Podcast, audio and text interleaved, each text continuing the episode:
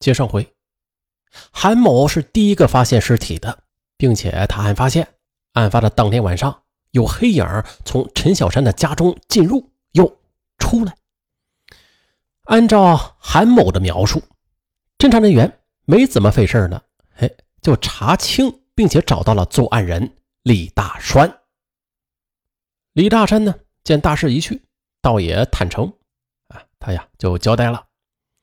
据李大栓的交代呀，说是听了陈小山在这个大喇叭里边的威胁之后，便预感到大祸将临。他是一个孤儿，七岁就失去了母亲，这父亲呢怕他遭罪，没有再娶，含辛茹苦的把独子拉扯成人，所以大栓对这又当爹又当妈的父亲，那是有着一种特别深厚的感情的。可没想到啊。好不容易等大栓成了家，准备好让落下一身病的父亲安享几天清福呢，这父亲呢却遭遇到了飞来横祸。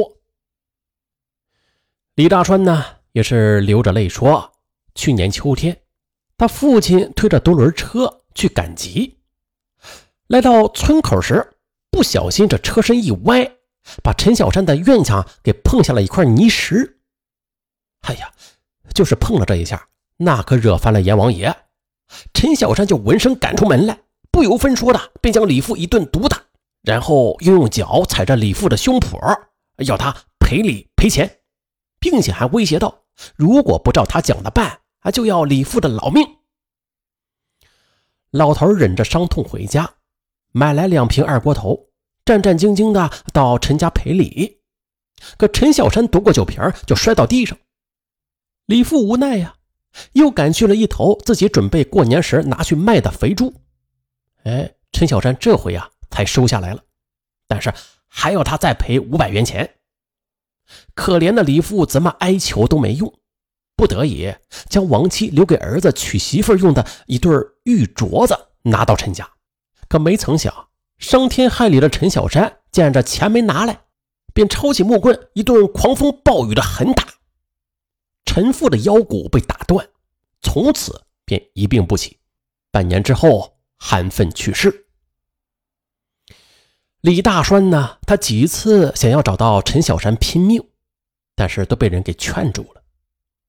因此，当治保主任征集签名检举陈小山时，他便义无反顾地写下了自己的名字。李大栓说了：“他实在是不明白呀，这政府为什么让陈小山出狱啊？”这种人，他本来就应该被枪毙的呀。好吧，既然政府奈何这条恶棍不得，那自己不如先下手为强吧，免得更多的人再遭祸害。于是那天晚上，他见妻儿都已经熟睡，便自个儿悄悄的提着一把短镢头，就摸到了陈家。哎，他发现这天晚上他不知道这为何陈小山没有锁院门。居然这房门也是虚掩的。进了陈小山的屋内之后，李大栓看到电灯下的一张小桌上摆着呃残羹剩酒，又闻到满房间的酒气，他这才发现原来陈小山呢，他已经醉倒在了床上，心中大喜呀，一下子便扑到床前啊，抡起这短镢头就朝着这条恶棍就连砸数下。脑浆和污血溅得到处都是。他又打量了一下死者，料定这气息已绝，这呀才熄了电灯，掩好房门和院门，哎，就回到家中。可是他当时不知啊，这一切都被这隔窗远望的韩某尽收眼底。啊，李大栓在陈述完毕之后。脸上竟然浮现出心安理得的满意的笑容，很显然，他并不为自己的行为感到后悔。可是接下来的一切却出乎了李大栓的意料。侦查人员告诉他，陈小山呢其实是死在别人手里的。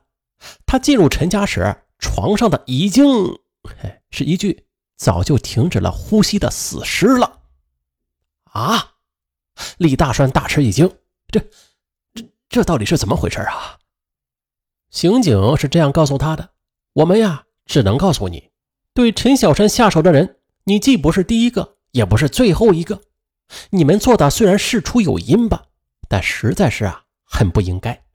希望你能把自己知道的一切都给讲出来。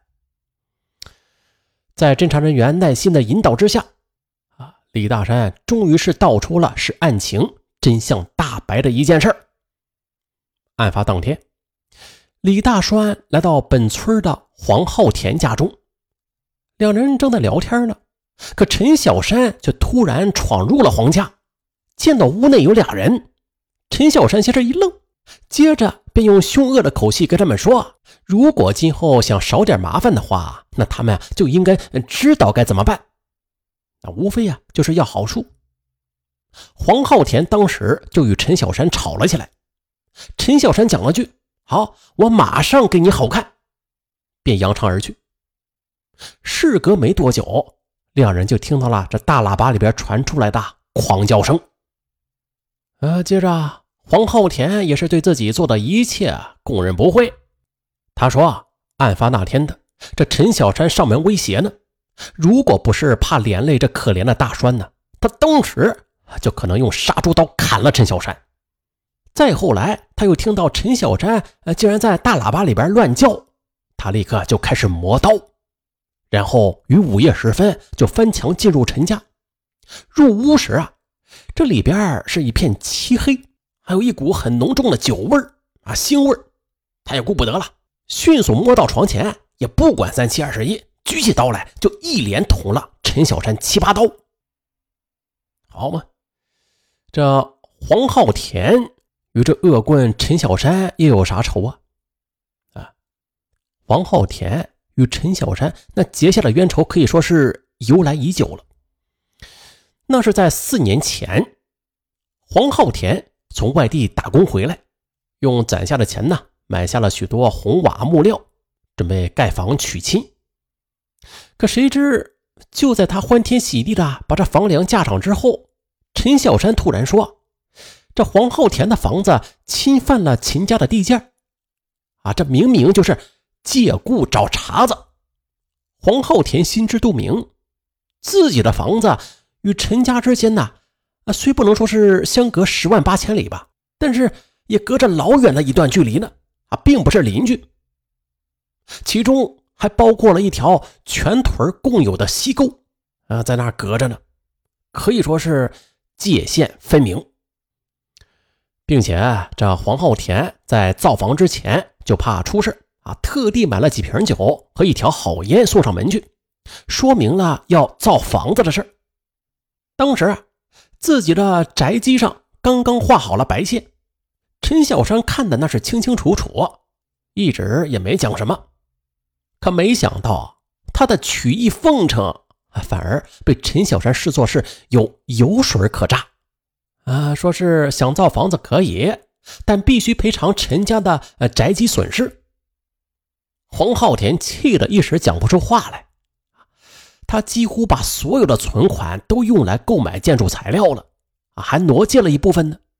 这一下子哪儿赔得出这笔冤枉钱呢？无奈之下，他又向帮助施工的亲友们借了一些钱，找到了陈小山，想尽快了结此事。可谁知陈小山当头就说：“不凑足一万块钱，你趁早给我滚回去！”黄浩田一怒之下。把刚刚上梁的房子全给扒了，咬牙切齿的发誓：“我有钱呢，拿去喂狗，也不能让陈小山敲诈。”再后来，陈小山被判刑之后，啊，这黄浩田呢，见机会来了，这才呀，重新又起了造房娶亲的念头。他从三十岁的而立之年苦撑到了今天，整整是四年了。而这四年期间呢，他是。何等的心酸和痛苦啊！现在，这条血性的汉子，他又怎么能再一次忍受陈小山的欺辱呢？随后，警方对李黄二人的供词进行了认真核查，并且是检验了全部物证。呃，不过呀，那只酒瓶是证明了张彩娥是先行发难者。从李大川和黄浩田家中分别的搜出了有关的凶器。就是镢头和杀猪刀，经过检验，这两种凶器上均有遗留的血迹，其血型与陈小山一致，并且这凶器柄上的指纹也分别与李大栓和黄浩田二人相同，并且随后又在李黄二人家中都是搜出了沾有陈小山污血的衣服。根据以上物证，专案组是做出了本案的最终结论：张彩娥、李大栓、黄浩田三人在难以抗拒的淫威之下。不约而同的先后下手，分别以毒药、镢头、杀猪刀对陈小山进行了报复。其中最关键的一点就是，张彩娥的投毒是导致陈小山直接致死的因素，从而便印证了最初的那种无共谋的共同作案的推断。确实啊，这得啊多么遭人恨呐！得造了多大的孽呀，才能？让这么多人同时想要将他杀之而后快呀！陈小山他自己是没有想到啊，一生的恶行换来了极其罕见的报复。警方遗憾地告诉三位行凶人，陈小山呢本来也是死到临头了。呃，为啥这么说呀？那前面咱们也说了啊，小燕村的人们是错误的以为陈小山的出狱是政府纵虎归山。可殊不知，他保外就医的原因是曾经的过度酗酒导致肝癌晚期发作了。医生已经认定他最多啊还能活两三个月。啊，陈小山他也料知自己不久将辞别人世，所以这才演出这么一幕啊猖狂作恶的丑剧。像他这样在狱外就医期间的严重违法行为。这村里啊，只要报告公安机关或者有关部门吧，他陈小山就可能马上立刻的被收监啊，在高墙内度过最后几十天的余生。可惜啊，这一切都像是天注定啊，已经啊无可挽回。